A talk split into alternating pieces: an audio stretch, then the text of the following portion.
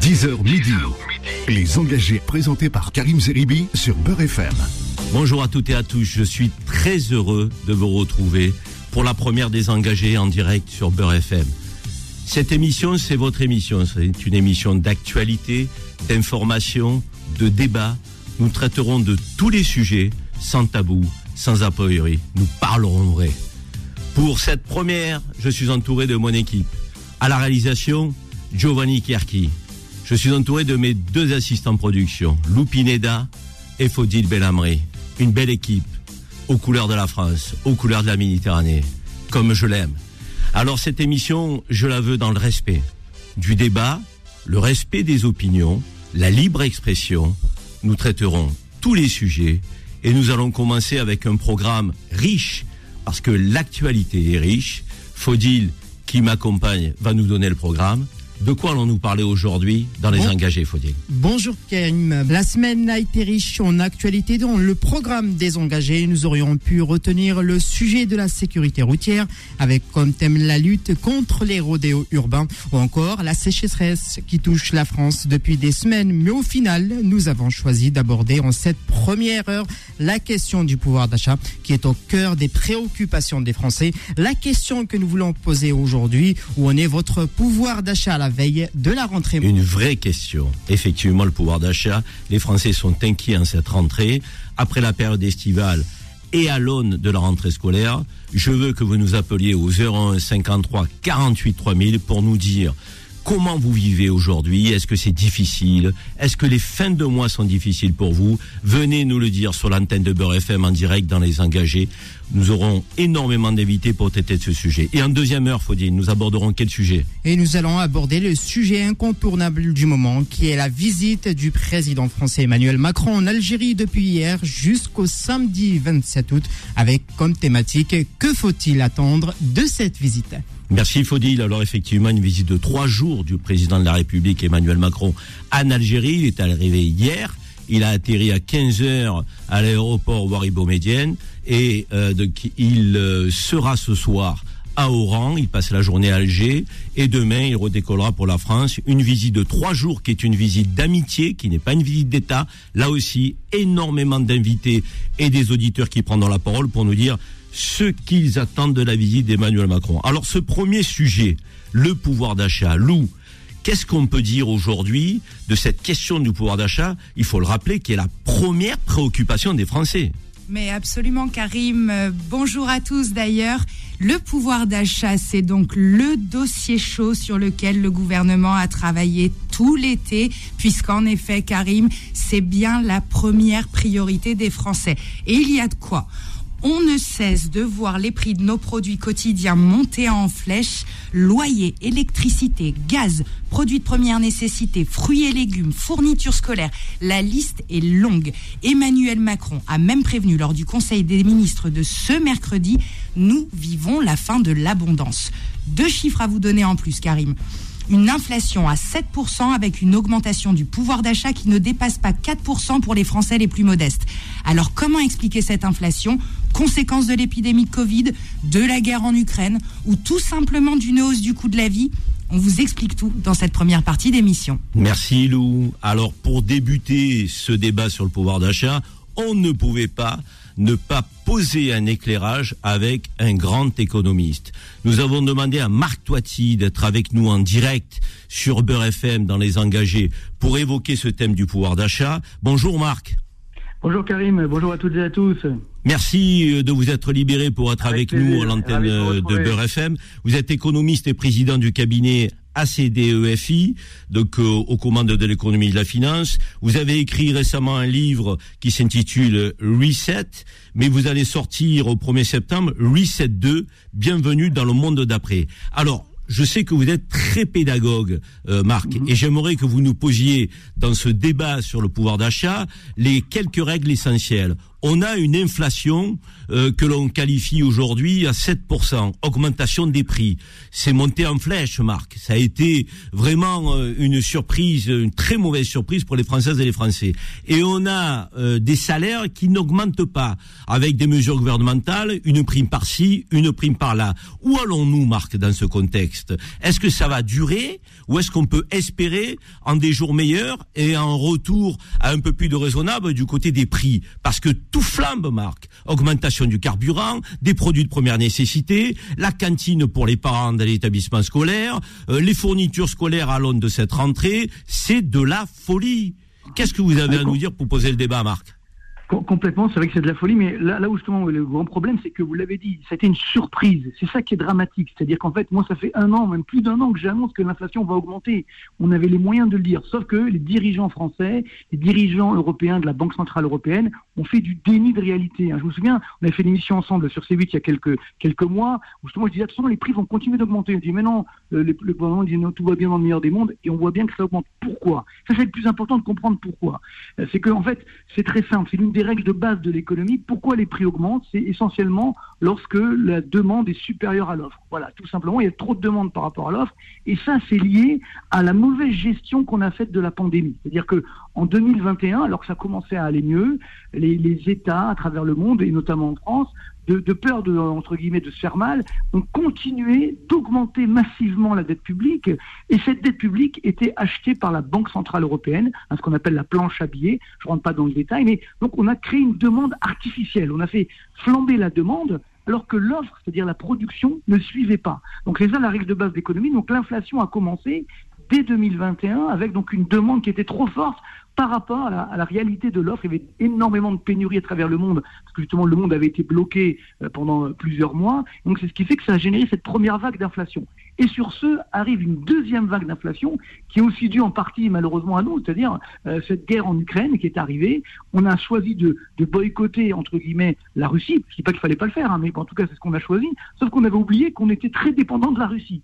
Donc c'est ce qui est venu mettre de l'huile sur le feu et a encore alimenter la hausse des prix, notamment énergétiques. Bien sûr le pétrole, mais également le gaz, euh, les matières premières alimentaires. Donc c'est ça qui a fait flamber complètement, euh, complètement l'inflation. Et le problème, c'est qu'aujourd'hui, on est dans ce qu'on appelle un, cercle pernicieux, c'est-à-dire que l'inflation s'alimente d'elle-même. Donc là, effectivement, on est euh, proche des 7% d'inflation.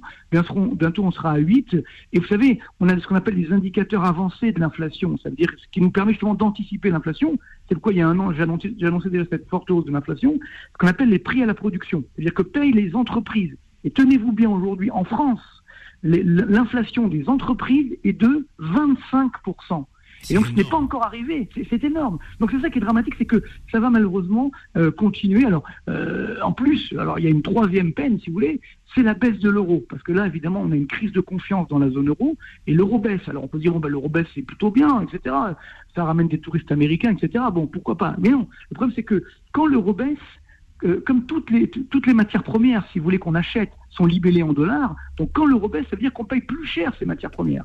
Donc ça augmente l'inflation importée, donc ça augmente l'inflation globale.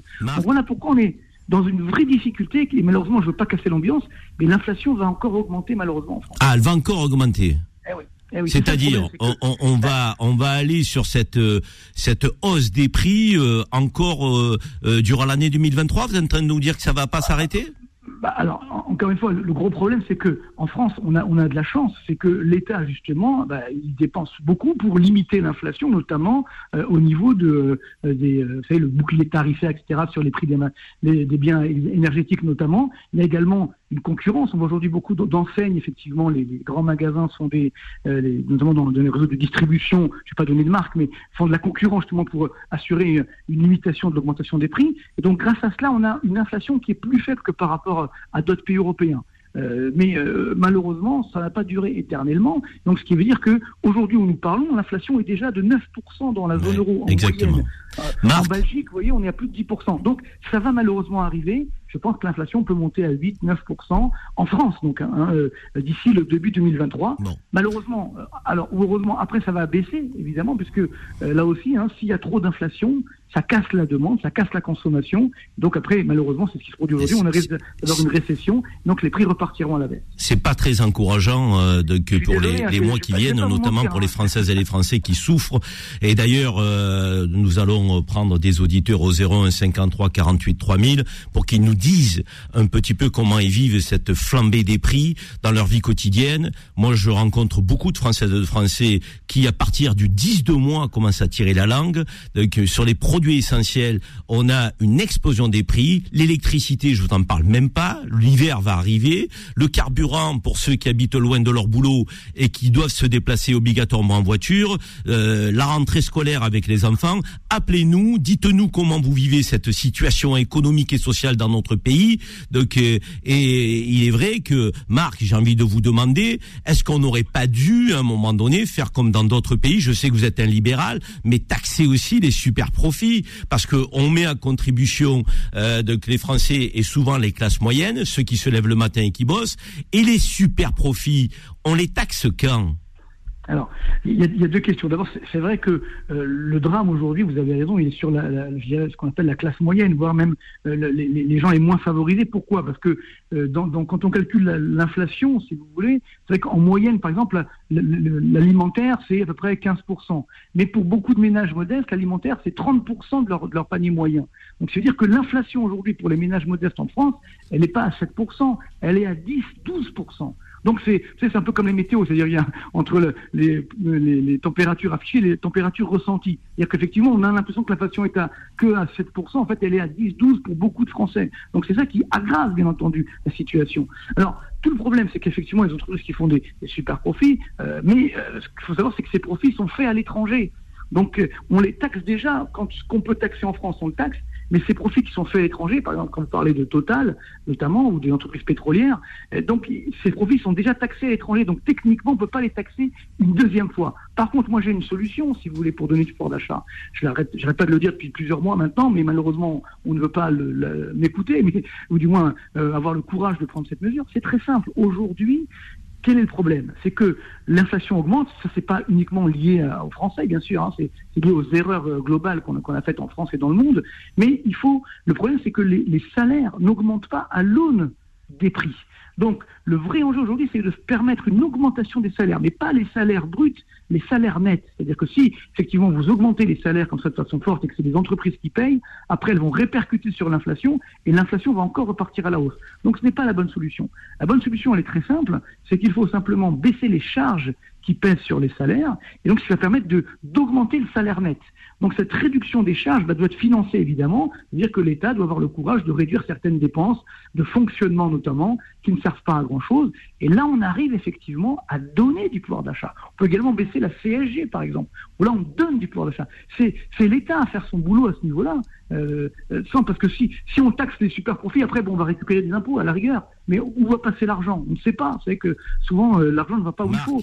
On aura, on aura à l'avenir un débat avec vous, justement, sur ces questions essentielles, parce que quand vous nous dites moins de charges, moi, je suis tout à fait partant. J'ai beaucoup de copains chefs d'entreprise qui en ont marre, qui sont assommés de charges et qui préféreraient donner à leurs salariés pour les récompenser, pour les encourager, pour les motiver, plutôt qu'à l'État, sans que l'on sache vraiment parfois où cela va. Mais vous avez aussi la réalité des services publics, Marc. Du côté de la police nationale, ça craque, des sapeurs-pompiers, ça craque, de l'hôpital public, ça craque, de l'éducation nationale, ça craque, de la justice, je vous en parle même pas. Tous ces services publics, il faut aussi les financer, Marc. Donc ça sera l'occasion de vous réinviter pour reparler de ce débat et que vous nous donniez un peu vos solutions. Alors, Marc, d'abord, euh, parce qu'on va avoir une page pub, hein, vous savez comment ça marche, les médias, donc euh, on va être obligé de se quitter. J'ai envie de vous remercier très sincèrement donc euh, d'avoir accordé à Beurre FM de votre temps. Je vous propose de revenir en studio pour un autre débat justement sur les services publics que nous tiendrons au cours d'une autre émission dans les engagés. Donc, euh, et euh, nous allons prendre des auditeurs qui vont nous dire aussi comment ils vivent. On en a en attente. Donc, euh, merci Marc. Et puis, je vous dis à très bientôt. pour votre émission. À très bientôt. Merci, Marc. À bientôt. Alors, chers amis, on va lancer une page de publicité. Donc, et on se retrouve. Restez bien en direct sur Beurre FM dans les engagés parce qu'on a déjà Karim de Pantin qui va prendre la parole juste après la pub. Euh, et nous aurons aussi un maire, un restaurateur, un taxi. Voilà, la société va prendre la parole dans les engagés. À tout de suite. Les engagés, les engagés reviennent dans un instant. 10h midi. Les engagés présentés par Karim Zeribi sur Beurre FM. Nous sommes de retour dans Les Engagés avec le débat sur le pouvoir d'achat. Donc euh, la parole est aux auditeurs. N'hésitez pas, 01 50 53 48 3000. Nous avons Karim qui est le premier auditeur des engagés. Donc euh, Karim, ça, ça mérite une, une belle médaille. Donc euh, Karim de Pantin qui va nous parler de l'inflation. Karim. Oui, bonjour Karim. Karim qui parle à Karim, c'est pas mal ça. Alors, qu'est-ce que vous voulez nous dire, Karim? Alors, quelle bah- profession vous, vous exercez? Alors, je sais pas si c'est une profession, mais je suis retraité depuis six mois. D'accord Ça veut dire que vous avez travaillé toute votre vie. Bah, j'ai travaillé 43 ans exactement. D'accord Alors, comment vous vivez l'augmentation des prix Euh, Est-ce qu'avec votre retraite, Bah, vous je le vis mal, mais, dignement euh, ou c'est difficile Non, c'est difficile. De toute façon, euh, euh, j'ai pas une retraite, euh, j'ai pas une retraite de PDG. et je suis pas propriétaire, donc vous comprenez. Par contre, euh, moi ce que je, moi ce que je voulais vous dire, euh, c'est que on passe notre temps à nous dire que euh, que voilà, la vie est chère, etc., et qu'on peut plus assister les gens, etc., qu'on peut plus. Enfin, Macron, il, a, il avait l'air de dire que le temps de l'aide aux pauvres, etc., bah, c'est terminé. Mais moi, ce que je voudrais lui dire, c'est qu'il n'y a jamais eu vraiment d'assistanat pour les pauvres. Moi, euh, depuis que je, je travaille, j'ai toujours vu euh, les pauvres souffrir de la misère. J'ai toujours vu le- les smicards avoir du mal à boucler leur fin de mois. J'ai toujours vu des femmes seules à- avec des enfants euh, galérer dans des boulots précaires. J'ai toujours vu euh, les caissières ne pas partir en vacances. Euh, donc euh, c'est plutôt au patronat qui devrait s'adresser. Moi, je vous dis parce que moi, je suis désolé, mais le quoi qu'il en coûte, ça a été surtout pour les entreprises. C'est eux, c'est elles qui ont bénéficié de je sais pas combien de centaines de milliards euh, d'euros. Quand je repense à hum, comment il s'appelle à, Hollande, le CICE, 35 ou 40 milliards de dollars aux entreprises qui devaient créer un million d'emplois, je vous rappelle. Aucun emploi n'a été créé, aucun compte leur a été demandé, on leur a même pas demandé de rembourser. Donc quand on nous parle de l'assistanat, que les pauvres sont des assistés, moi je crois que les plus gros assistés dans ce pays, c'est bien le patronat. Moi je vais vous donner un exemple très simple pour étayer ce que parce je vous que dis. euh, on a d'autres euh, intervenants derrière.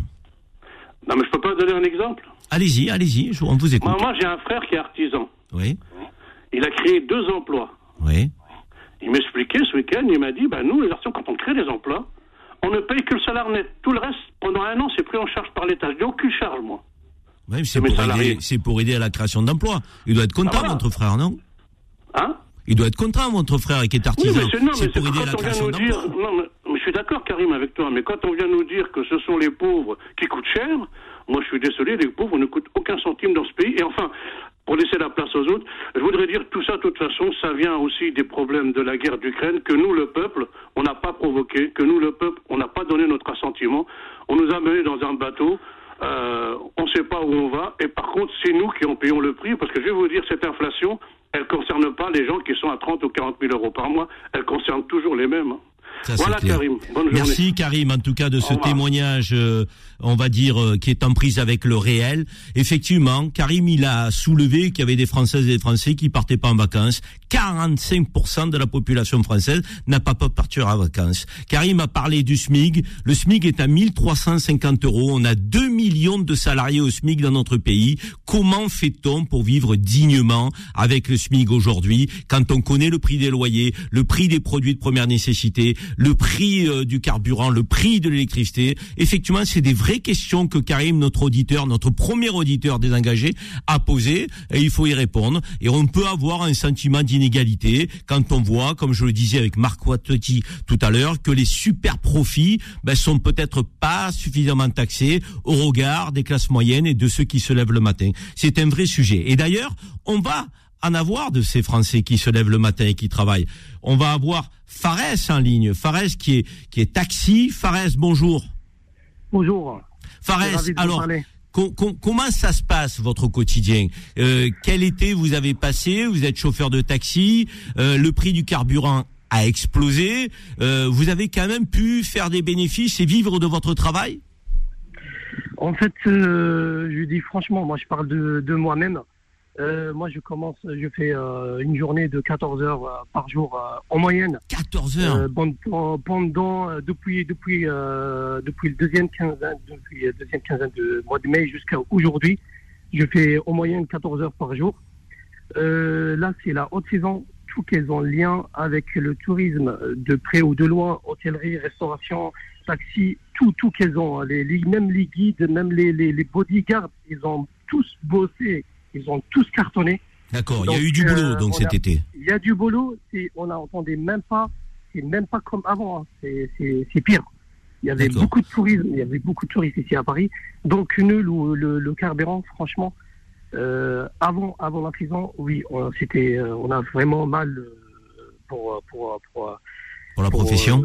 ouais, pour la profession et pour rentabiliser. Mais là, depuis la saison a commencé, franchement, euh, je parle de moi-même, je regarde même pas le prix, je cherche même pas le moins cher, je mets le plein et je travaille, ça rentabilise euh, normal. Fares, Fares, euh, vous travaillez 14 heures par jour, c'est énorme.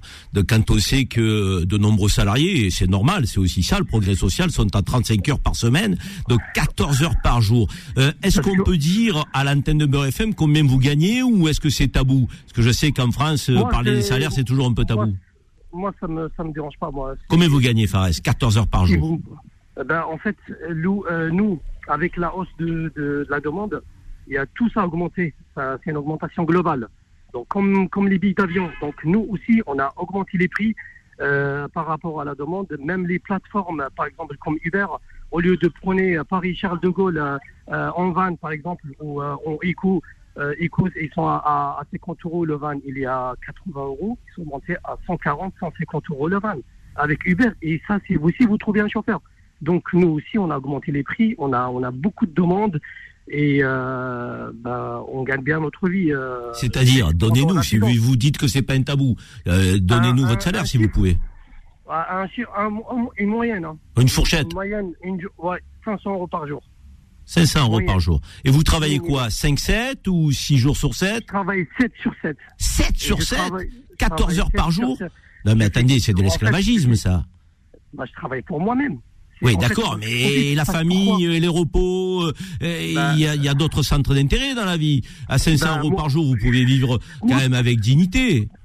Moi, personnellement, euh, j'envoie ma famille qui part en vacances. Moi, je prends mes vacances, c'est l'hiver. Parce que nous, les, taxis et les VTC, le transport, à partir de, à partir de euh, décembre, janvier, février, mars, c'est mort, on travaille plus. Hein. On n'a pas, on n'a pas de travail. Si on fait 1500 euros par mois, on est top des chiffres. Ah oui, d'accord. Donc vous rattrapez quelque part. Donc il y a un glissement. Vous gagnez très bien votre vie pendant la période estivale. Vous la gagnez moins bien après. Donc vous faites un peu des réserves, quoi. Que la saison. Merci Fares de ce témoignage en tout cas, mais prenez soin de vous. La santé c'est important Fares. Hein. Donc il faut avoir aussi un peu des jours de repos, pensez à vous. À bientôt Fares. À bientôt, ciao ciao.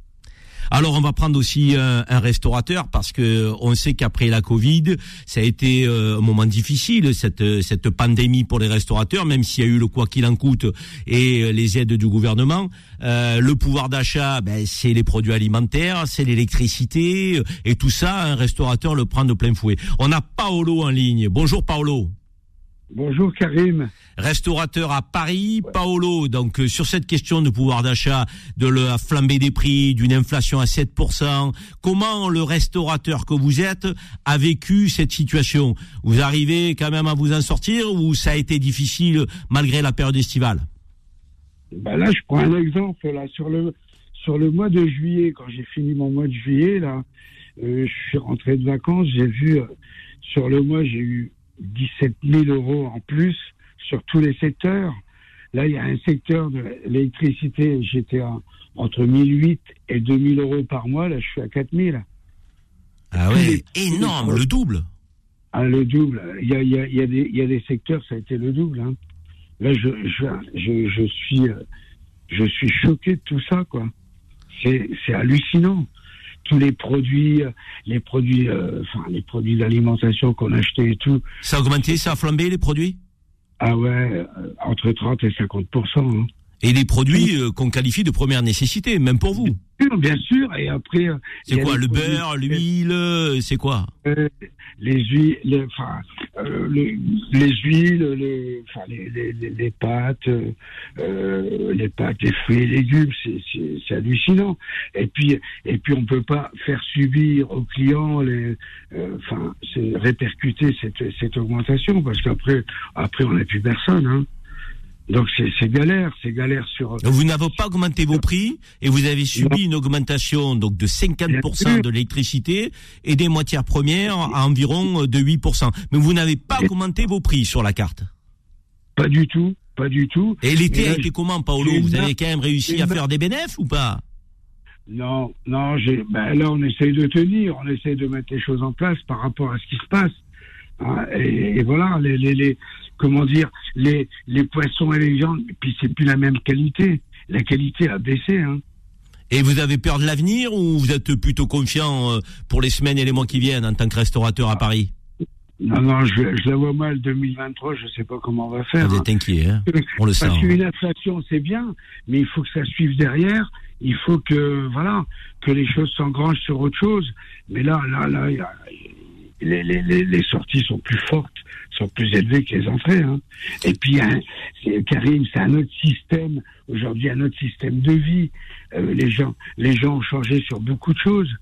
Même le, même les, même les sorties. euh, ça que les clients regardent quand même quand ils commandent, ils, euh, ils font attention de ne pas avoir une grosse addition. Ils prennent Bien pas de sûr. dessert, par exemple, des choses comme ça. Vous le sentez, vous? Bien sûr. Et puis les sorties, c'est autre chose. Hein.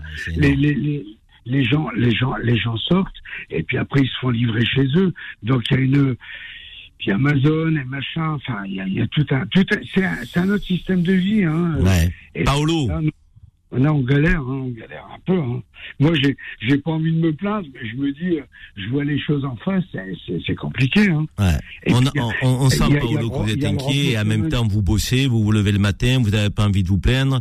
Paolo, on- on on n'hésitera pas euh, dans les engagés à, à vous rappeler euh, lorsqu'on aura des, nous aurons des sujets qui seront en lien avec la restauration. On vous remercie en tout cas euh, de votre témoignage euh, qui est quand même très significatif. Hein. Euh, Paolo nous dit que ben, les clients font attention euh, à ce qu'ils prennent, que son électricité a doublé, que les produits de première nécessité. Si vous aussi vous êtes frappé par cette euh, inflation euh, un peu folle, en tant que ménage, en tant que parent, en tant que maman, parfois qui élevez votre vos enfants tout, tout, toutes seules, n'hésitez pas à nous appeler 01 53 48 3000. Venez témoigner sur l'antenne de Beurre FM dans les engagés.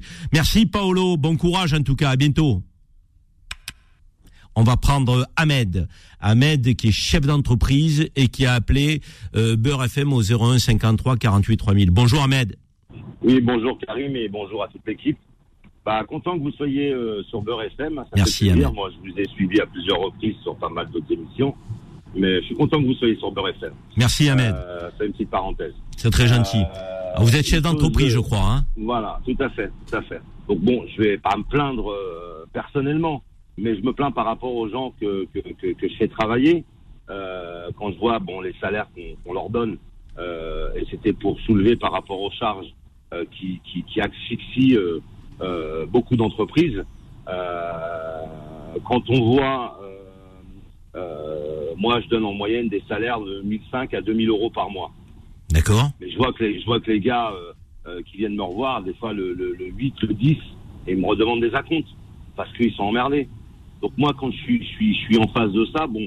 Euh, Le je 10 du mois, Ahmed Le 10 Ouais, du mois, on ouais, vous demande des acomptes. Ah ouais, le 10 du mois, c'est ils énorme. disent euh, il faut un acompte parce que voilà, je peux pas.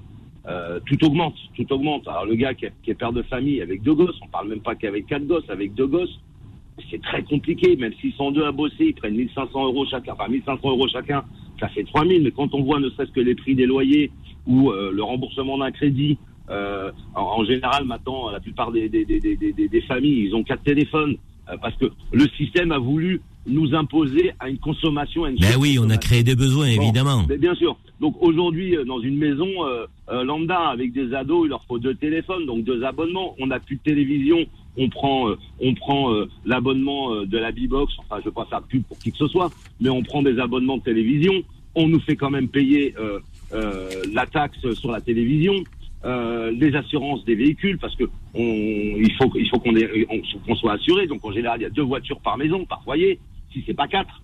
Euh, donc tout ça, c'est des besoins sur lesquels, effectivement, il y a, il y a, il y a, il y a, il y a- c'est même pas des besoins vitaux, hein, ce qu'on a. Et aujourd'hui, on nous met euh, l'Ukraine à la bon dos, on, on, on nous plombe sur toute la bouffe qui est, qui est, qui est, qui est, qui est, euh, euh, qu'on voit dans la grande distribution. Quand on voit qu'une bouteille d'huile, moi j'en ai importé de l'huile d'Ukraine, d'accord? Donc je parle en connaissance de cause. Il y a encore un an, euh, euh, de Russie ou d'Ukraine, euh, l'huile raffinée, on la touchait, elle sortait d'usine à 0,75. Elle est à combien 0,80. aujourd'hui? Aujourd'hui, vous la touchez pas à moins d'un euro, 1,35€, 1,40€ à l'achat. C'est la folie.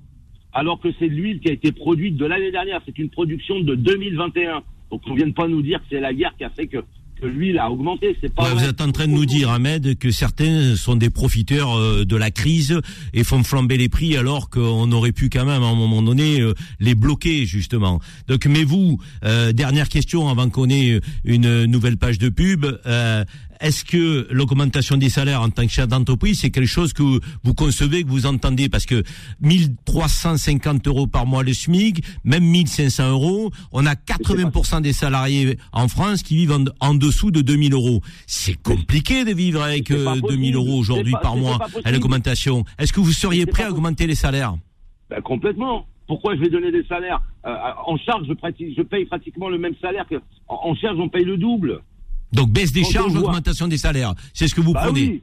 Bah bien sûr. Moi je me dis pourquoi ça me fait chier ce que, ce que je dis à mes gars. Je dis en vrai ça m'emmerde à la finalité. Je préférerais quand je vois les charges qu'on paye dans une entreprise et quand vous allez voir l'URSSAF parce que des fois vous pouvez être emmerdé financièrement en leur disant écoutez je suis embêté est-ce que vous pouvez me faire un étalement et que le gars de l'URSSAF il vous regarde droit dans les yeux euh, derrière son bureau et vous dit monsieur c'est pas compliqué vous payez ou vous déposez le bilan. Quand vous entendez des choses comme ça effectivement, ça, ça, ça, vous dites, mais c'est pas possible parce que payer des charges, je veux bien, mais on, on est taxé de partout. On est le pays le plus taxé au monde ici. Il faut entendre le message de Ahmed qui est chef d'entreprise. Il nous dit je suis prêt à augmenter les salaires, allégez-moi les charges. Donc il faut arrêter d'opposer les salariés aux patrons et notamment aux petits patrons. Les petits patrons, ils ont envie de récompenser leurs salariés. Hein. Donc euh, ce sont pas des tyrans. Hein. Ahmed, on va devoir Ouais. se laisser pour une page de pub. Merci d'avoir appelé Beurre FM. Soyez Bah, fidèles aux engagés parce que on Ah, aura mais besoin de la parole de Ah, chef d'entreprise. Ah, moi, je suis content, je suis content que vous soyez là. Et bon, j'écoutais Beurre FM depuis longtemps.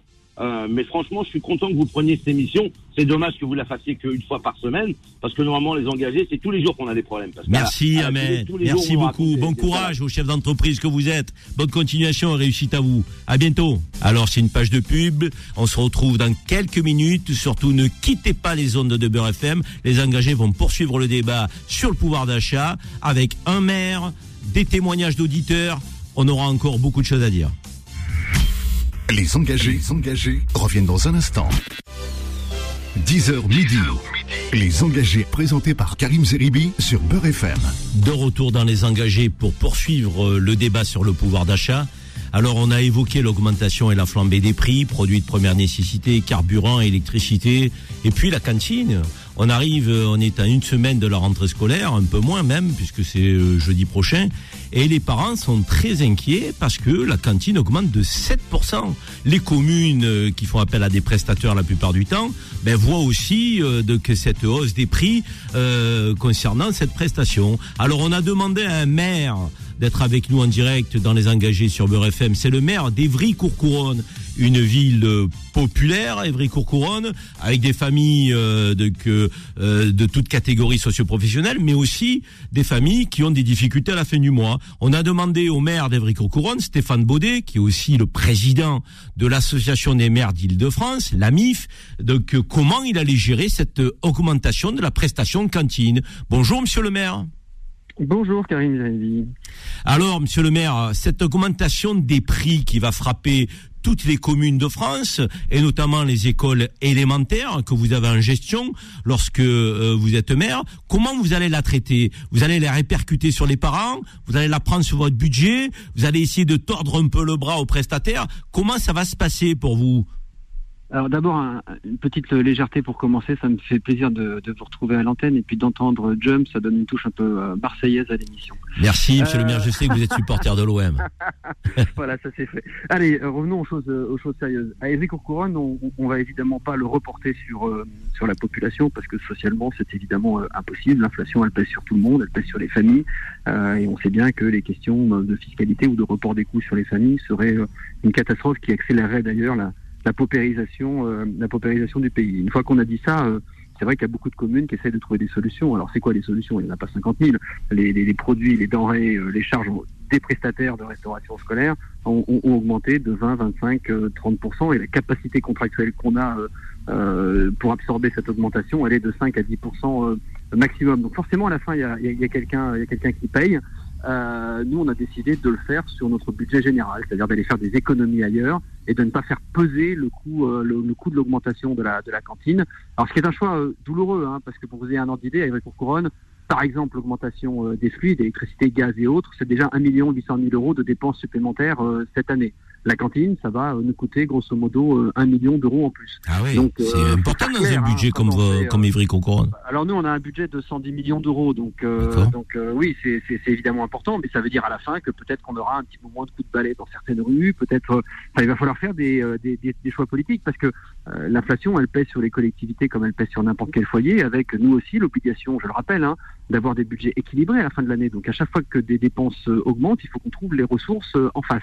Et les ressources, elles sont elles sont pas compliquées. C'est soit les dotations de l'État, et celles-là, vous savez, elles augmentent pas. Euh, c'est soit la fiscalité, et ça, ça veut dire que ça fait peser sur des habitants qui sont euh, déjà en souffrance, soit la tarification qui elle-même fait peser sur les habitants en souffrance. Vous évoquiez à l'instant d'ailleurs, est-ce qu'on va tordre le bras aux prestataires? On a aussi, nous, euh, une activité ou, ou- ou un rôle social collectif.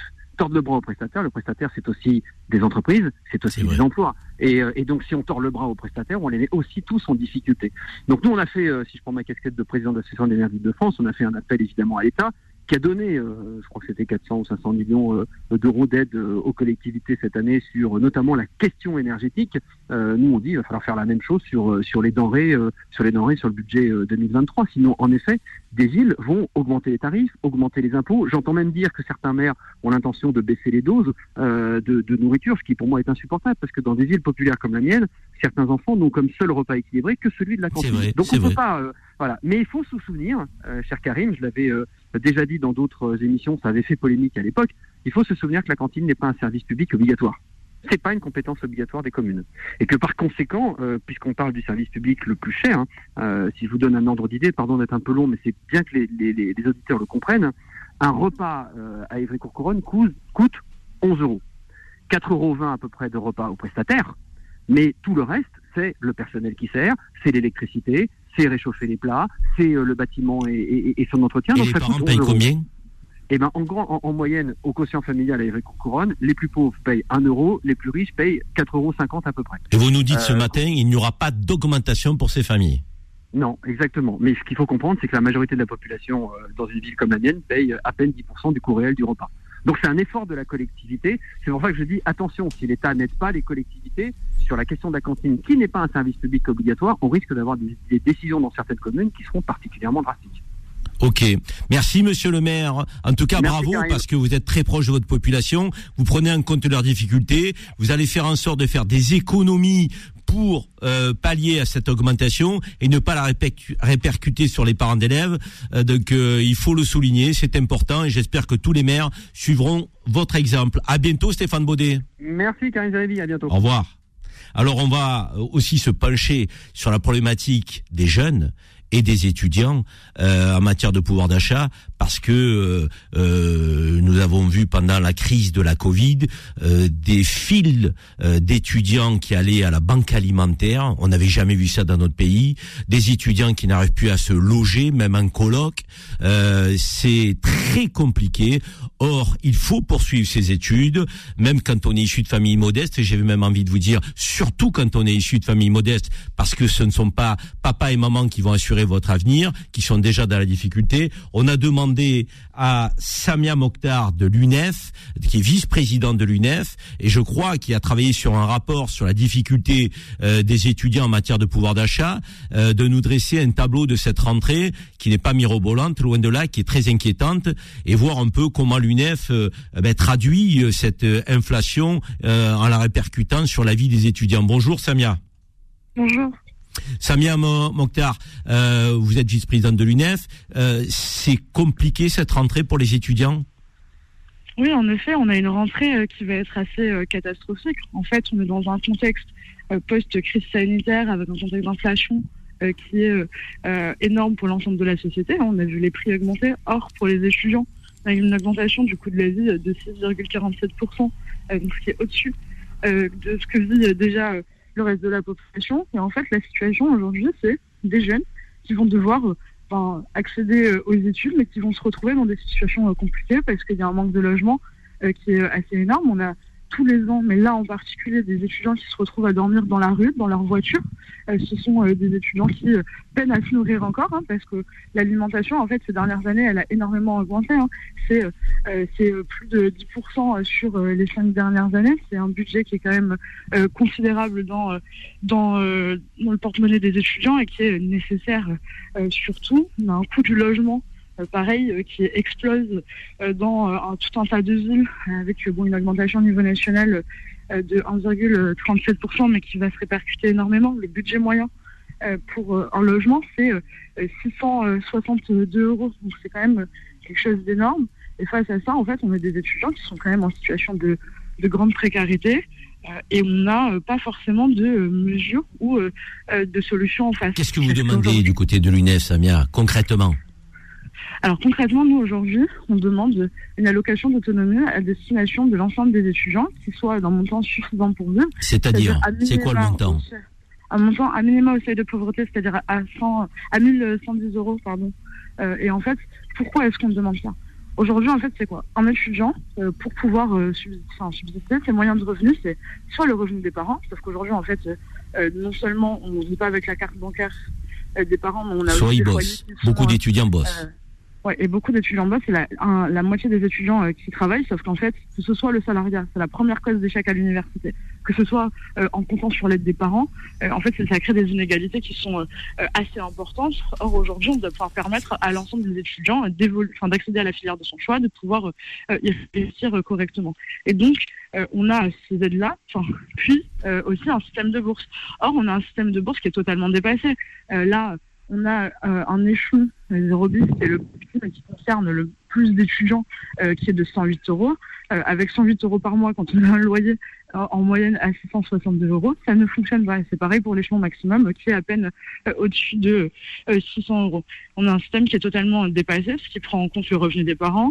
que, bah, Donc vous demandez hein. un revenu d'autonomie étudiant une allocation d'autonomie, oui. Allocation d'autonomie étudiant. Et par ailleurs, là, ça va être un sujet qui est très important parce qu'on a un gouvernement qui nous a promis une réforme des bourses depuis cinq ans, qui n'est jamais arrivée, euh, qui a promis des mesures à destination des étudiants, mais qui ont toujours été insuffisantes.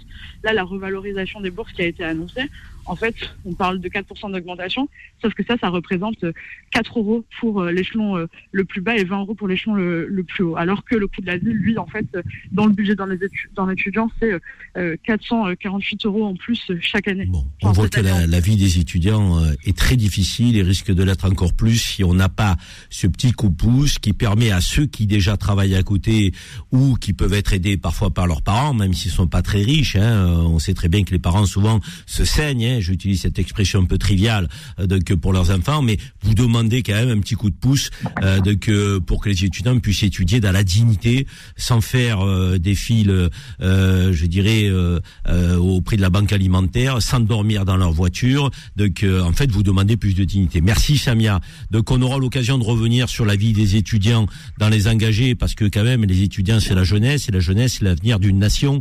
Donc on reviendra avec vous. On garde bien vos coordonnées au chaud et vous viendrez même en plateau discuter avec nous de la vie des étudiants.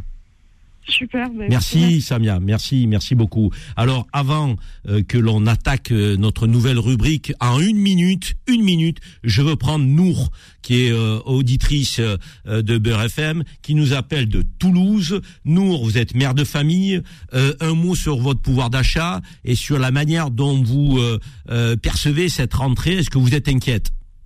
Bonjour, monsieur Karim. Zeribi. Euh, déjà, je suis honorée et, euh, de vous avoir au téléphone. Merci, Je suis Nour, c'est très gentil. heureuse que vous, que vous soyez sur Beurre FM.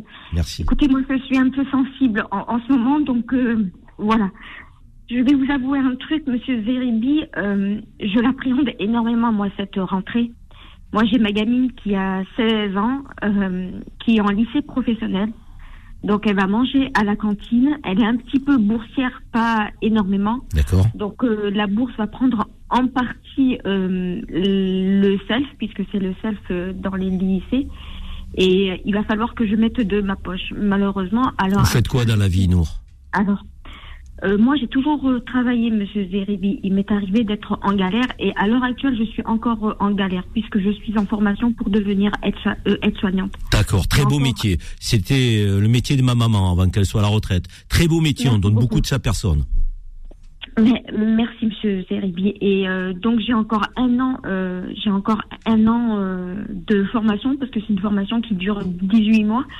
Et le compte du compte, c'est que je me retrouve dans le même lycée professionnel que ma fille. Donc, cette année, moi, j'ai décidé que euh, au lieu de payer la, euh, au lieu de mettre un, peu plus dans la cantine, je vais demander au lycée qui me donne les, euh, la bourse de ma fille. Comme ça, je vais pouvoir lui acheter soit des vêtements, soit du matériel en plus, ou, euh, ou même faire euh, du, du sport si elle le souhaite. Et euh, on va se faire des petits pique-niques. Euh, J'ai la chance euh, que ce lycée soit à côté d'un parc. Donc, euh, on va se faire des petits sandwichs avec euh, un fruit, un petit paquet de chips. Et je pense qu'on va passer l'année comme ça. Oh Ensuite, il faut savoir que, voilà, avec cette formation-là, je touche environ 600 euros. Ouais, eh, 600 euros, on va pas loin avec 600 euros. Hein. On va vraiment pas loin. Et vous savez quoi? Ça me fait plaisir que vous que vous m'ayez prise à l'antenne parce qu'on entend très peu la parole des euh, familles monoparentales qui touchent, mais alors beaucoup moins que 1000 euros par mois. Alors je vais vous dire, euh, les engagés sur Beurre FM, c'est aussi euh, euh, l'émission des familles monoparentales. Appelez-nous 01 53 48 3000, exprimez-vous. Vous êtes des citoyennes comme les autres, même si vous vivez dans la difficulté, notre antenne sera toujours ouverte. Nous, nous prenons la fraternité. Vous vivez des moments difficiles, il faut être solidaire dans ces moments, nous. Donc nous, euh, restez fidèles à Beurre FM Engagé. On vous reprendra sur d'autres débats. On vous souhaite un bon courage de, pour cette rentrée beaucoup, avec votre fille de 16 ans. Réussite à vous pour l'avenir. Serrez-vous les coudes. Donc, et, et rappelez-nous pour d'autres débats, nous. Bon courage Avec à vous. Bon courage. Merci. Au revoir. Au revoir. Alors, euh, vous avez vu quand même, il y a des gens qui vivent dans la difficulté. Hein. C'est compliqué, hein. famille monoparentale, 600 euros par mois, Nour, qui va demander la bourse pour aller pique-niquer avec sa fille, pour éviter d'avoir des prix euh, de, de cantine au lycée trop élevés. C'est ça aussi la France aujourd'hui. C'est des femmes et des hommes qui souffrent, qui parfois font un repas par jour. On est la septième puissance mondiale. Est-ce que c'est normal? Il va falloir se poser des vraies questions, messieurs qui nous gouvernent. Est-ce qu'on peut vivre dignement à 1350 euros par mois?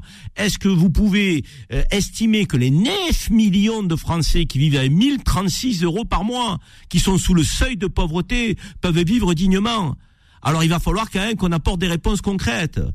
Alors, on, termine ce, ce débat sur le pouvoir d'achat euh, avec Nour. C'est un, té- un témoignage qui est, poignant. Et on va ouvrir euh, une nouvelle rubrique euh, dans les engagés avec un avocat. J'ai souhaité que toutes les semaines, nous ayons en ligne un avocat pour une rubrique qui va s'appeler... Le Conseil citoyen. Alors le Conseil citoyen, c'est une information que nous allons vous donner toutes les semaines pour vous permettre ben, peut-être d'améliorer votre vie quotidienne, de faire en sorte euh, euh, d'éviter des erreurs, d'être un peu plus informé en matière de droit sur vos droits du consommateur, sur vos droits de citoyen. Alors cette semaine, Lou, euh, qui avons-nous en ligne? Pour quel type de conseil? Eh bien, Karim, cette semaine, nous sommes en ligne avec Maître Hervé Serroussi, avocat en indemnisation de dommages corporels et figure montante du barreau de Marseille. Il va nous parler aujourd'hui de la garantie conducteur. Alors, qu'est-ce que c'est? À quoi sert-elle? Est-elle obligatoire? Tous les secrets de votre assurance auto, c'est maintenant. Merci Lou. Alors, euh, maître Hervé Serroussi, euh, euh, Lou nous dit que vous êtes une figure montante du barreau de Marseille. Merci de nous accorder un peu de votre temps. après la période estivale où on utilise beaucoup son véhicule et sa voiture, même si on part pas en vacances, parce que on va et on vient quand même pour faire plaisir aux, enfants avec des petites sorties, quels conseils vous avez souhaité donner à nos auditeurs, maître Serroussi, aujourd'hui?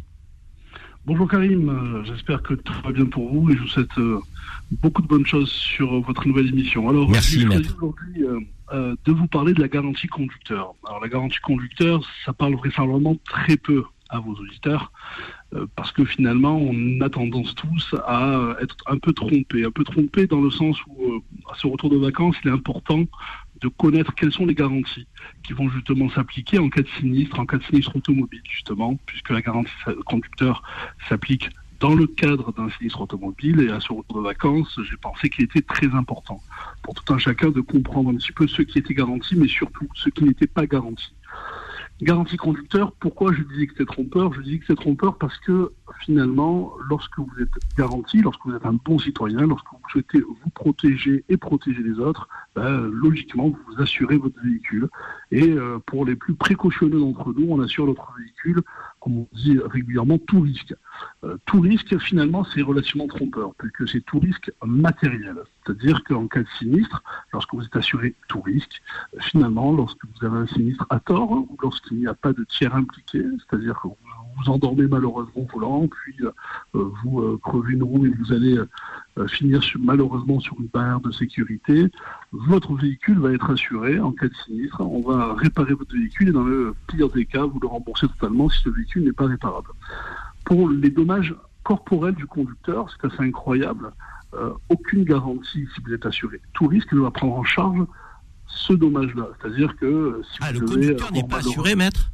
Le conducteur est assuré pour les dommages corporels, il est assuré pour les dommages qu'il va causer aux autres, il est assuré aussi pour les dommages causé aux passagers de son véhicule, mais, pour lui, il n'est pas assuré s'il n'est pas titulaire de la garantie conducteur pour son propre dommage corporel.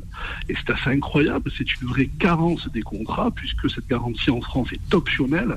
Et finalement, euh, lorsque vous avez un sinistre, lorsque vous subissez un sinistre, lorsqu'il n'y a pas de tiers responsable, lorsque vous êtes en tort, c'est-à-dire un sinistre responsable, vous n'êtes pas assuré au niveau corporel si vous n'avez pas souscrit cette garantie. Ça veut dire qu'il faut demander à son assurance cette option c'est-à-dire qu'il faut bien contrôler auprès de votre assureur ou de votre courtier que vous avez souscrit cette garantie qui va vous permettre finalement de prendre en charge votre dommage corporel, mais aussi, Karim, vos frais d'hospitalisation, vos frais médicaux, et surtout, puisque vous parlez de pouvoir d'achat aujourd'hui, votre perte de revenus, parce que finalement, un restaurateur qui est un accident, qui doit avoir la jambe plâtrée pendant un mois, s'il ne peut pas travailler et s'il n'a pas de garantie conducteur, ben finalement, il ne sera pas indemnisé. Vous avez beaucoup de clients qui sont dans cette situation, maître? Alors j'ai énormément de clients qui sont dans cette situation, mais j'ai surtout beaucoup de clients qui sont finalement euh, trompés sur leur contrat, puisque euh, tout le monde, lorsqu'il consulte à mon cabinet, m'indique, écoutez, vous savez, maître, il n'y a pas de difficulté, j'ai pris le meilleur contrat auprès de la compagnie. Le meilleur contrat, certes, une garantie de tout risque, mais une garantie de tout risque ne signifie pas que vous êtes assuré pour votre propre dommage. Il est indispensable de demander à votre assureur, à votre courtier, que euh, finalement vous souscrivez cette garantie conducteur qui va prendre en charge toutes les carences pendant votre hospitalisation, pendant vos soins, et euh, au-delà de ça, même, j'allais dire, en cas de décès, j'allais dire l'ensemble des frais liés euh, Très bien. Qui se passe pendant un essai. Donc c'est vrai que c'est indispensable, c'est très important et en France, ça reste uniquement optionnel. Merci maître. Merci pour ce conseil citoyen cette semaine. Donc euh, vigilance sur votre assurance. N'hésitez pas à demander tous les renseignements. Maître Serroussi nous éclaire sur ce qui peut apparaître un détail mais peut avoir des conséquences gravissimes derrière. Merci maître. Je vous dis à la semaine prochaine pour le conseil citoyen. Merci, merci. Chers amis, on poursuit, euh, il est 11 heures passées de 3 minutes, on poursuit euh, notre débat, euh, mais nous allons aborder le deuxième thème avec la visite du président Macron en Algérie. C'est un thème sensible, attendu des part et d'autre des deux rives de la Méditerranée. Donc nous allons attaquer débat des engagés. Le débat des engagés. Alors Lou, ce déplacement du président de la République, Emmanuel Macron en Algérie, qu'est-ce qu'on peut en dire pour poser le cadre de ce débat? Eh bien, Karim, depuis hier et jusqu'à demain, Emmanuel Macron est parti à la rencontre de son homologue algérien, le président Abdelmajid Tebboune. Cette visite est la deuxième d'Emmanuel Macron en Algérie depuis son élection en 2017. Ce voyage a donc pour but, Karim, de relancer les relations franco-algériennes, mais aussi apaiser les tensions. Il s'agit donc pour notre président de la République de clore plusieurs mois de crise diplomatique. Ce déplacement va donc contribuer à approfondir les relations entre la France et l'Algérie, renforcer la coopération politique et commerciale des deux pays face aux enjeux régionaux comme internationaux, mais aussi poursuivre le travail d'apaisement des mémoires. Petite information supplémentaire, Karim, Emmanuel Macron et Abdelmajid Tebboune ont rendez-vous ce midi même pour déjeuner en tête à tête. Alors je vous pose la question, de quoi vont-ils parler? Ah, effectivement, on aimerait bien être une mouche entre les deux présidents pour entendre effectivement à la fois le ton de cet échange, mais aussi le contenu. C'est quand même fou quand même. 60 hein. ans après l'indépendance, on a du mal à avoir une relation franco-algérienne apaisée, alors que nous avons beaucoup de Français d'origine algérienne, beaucoup d'Algériens qui ont un lien avec la France. Nous devrions avoir des relations fraternelles, sereines, euh, sans nier l'histoire et le poids de l'histoire. La colonisation a été un régime ignoble qui a maltraité euh, des millions de, de femmes et d'hommes. Certes, il y a eu une guerre qui a créé des souffrances de part et d'autre aussi, du côté français, du côté algérien, mais regardons l'avenir, regardons ce que nous pouvons faire ensemble. Deux grands pays, deux grandes nations qui avons aussi des points communs. L'Algérie est un pays qui a une jeunesse formidable, donc la France a des potentialités. On espère tous que de ce voyage, on en tirera des éléments de construction pour une nouvelle relation. Alors faut-il qui a accompagné le président de la République pour ce déplacement de trois jours On le rappelle, qui n'est pas une visite d'État, mais qui est une visite d'amitié? Eh bien, Karim, pour cette visite, Emmanuel Macron est accompagné d'une large délégation d'environ 90 personnes et parmi eux, le ministre de l'Intérieur Gérald Darmanin, la ministre des Affaires étrangères Catherine Colonna, ainsi que le ministre de l'Économie Bruno Le Maire. D'autres personnalités d'institutions religieuses sont également aux côtés du président français, dont le grand recteur de la mosquée de Paris, Shamseddin Hafez. En revanche, le grand rabbin de Paris, Haïm Korsia, n'est pas du voyage. Il a été testé positif au coronavirus hier. Et parmi les invités d'honneur, nous retrouvons aussi Nasser Ketan, président fondateur de Beurre FM. Ah, comme quoi, vous avez vu quand même l'attention et la considération que le président de la République attribue euh, à notre radio puisque Nasser Ketan, un des fondateurs de, de Beurre FM, fait partie du voyage. Moi, j'ai un petit regret qu'Aïm Corsia soit pas du voyage. Moi, j'aurais aimé quand même que le grand rabbin de France aille en Algérie, d'autant que euh, ses parents euh, sont euh, d'Algérie, je crois d'Oran et de Tlemcen.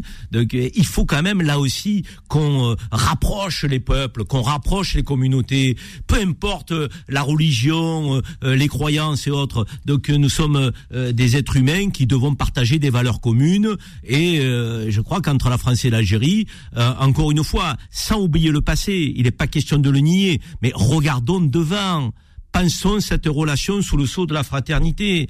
J'ai demandé à, un diplomate d'être euh, avec nous pour nous donner, j'allais dire, un peu le dessous des cartes. Gilles Montré, qui est diplomate de formation, qui appartient à ce grand corps qui est celui de, de la diplomatie française. bonjour Gilles. Bonjour Karim. Euh, Gilles, euh, euh, on a envie de, se demander un peu comment est organisé ce genre de visite. Vous qui êtes diplomate, le président de la République, Emmanuel Macron, est-ce qu'il a préparé cette visite en, appelant Abdelmajid Tebboune, son homologue, ou est-ce que ce sont les conseillers qui ont préparé cette visite? Est-ce que ce sont les ambassadeurs respectifs qui l'ont préparé? Comment on fait pour préparer une visite de trois jours entre des pays qui sont toujours entre, j'avais dire euh, pas l'amour et la haine, parce que j'aime pas le mot de haine, mais dans une relation qui est un peu complexe. Alors Karim, vous avez raison, hein, quand on a une visite comme ça de trois jours d'un chef d'État, ça demande énormément de préparation. Et en fait, tout ce que vous venez de dire est, exact. C'est comme euh, toute une série euh, de poupées gigognes. Hein. On commence par les ambassades, hein, c'est leur travail sur le terrain. Euh, l'ambassadeur de France, l'ambassadeur d'Algérie en France, il, se, il, voilà, il travaille énormément au quotidien. Ensuite, bien sûr, tout le Quai d'Orsay, les deux ministères des Affaires étrangères commencent à mettre en place le programme de la visite. Les deux présidences, donc la cellule diplomatique de l'Élysée, euh, travaillent au programme commence à mettre en place tout ce qui vont être les éléments de l'entretien, de la déclaration conjointe, tout ce qu'on va annoncer, hein, parce que une visite, c'est pas simplement se rencontrer, se serrer la main, c'est on, le voit, hein, il y a des annonces qui vont qui vont être faites, elles sont préparées en amont, et puis vient le moment où les où les deux chefs d'État euh, se rencontrent et, et, valident ce qui va être le résultat de la visite. Donc tout est bien préparé et bien calé avant, tout au détail est près. Extrêmement calé, tout est extrêmement calé, j'ai envie de dire au millimètre. Hein, c'est vraiment le travail des diplomates le que, dans le fond euh, on, on, ait le, maximum de, réussite dans la visite. Mais ça laisse quand même la place, parce que voilà, la diplomatie, c'est des hommes, hein, c'est une rencontre, c'est deux chefs d'État, ça laisse la place quand même à un dialogue. Ce que se disent les deux chefs d'État quand ils se parlent, certes, il y a des éléments qui ont été préparés, mais enfin, ils se parlent, voilà, c'est deux chefs d'État qui vont essayer de tracer ensemble ce que va être, on l'espère, le futur de la relation entre la France et l'Algérie. Comment est perçue l'Algérie pour les diplomates français? C'est un pays qui est complexe, euh, c'est une ambassade qui est difficile à, à occuper, à manœuvrer, euh, ou, euh, est-ce qu'on est heureux lorsqu'on se retrouve en Algérie parce que c'est aussi un challenge assez fantastique pour un ambassadeur en termes de rapprochement de ces deux grandes nations?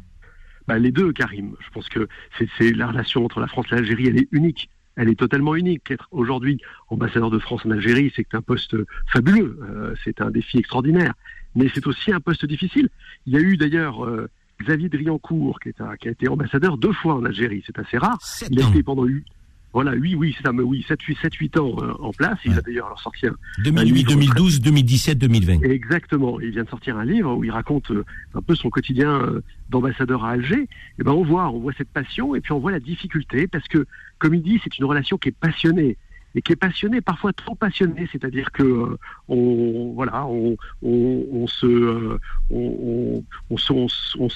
s'aime, on se déteste, euh, on se bloque sur des questions de principe et, et, parfois on voudrait que les choses aussi avancent de manière plus pragmatique, presque on a envie de dire plus banalisée, même si ce sera jamais possible entre la France et l'Algérie. Merci Gilles pour ce témoignage du diplomate que vous êtes.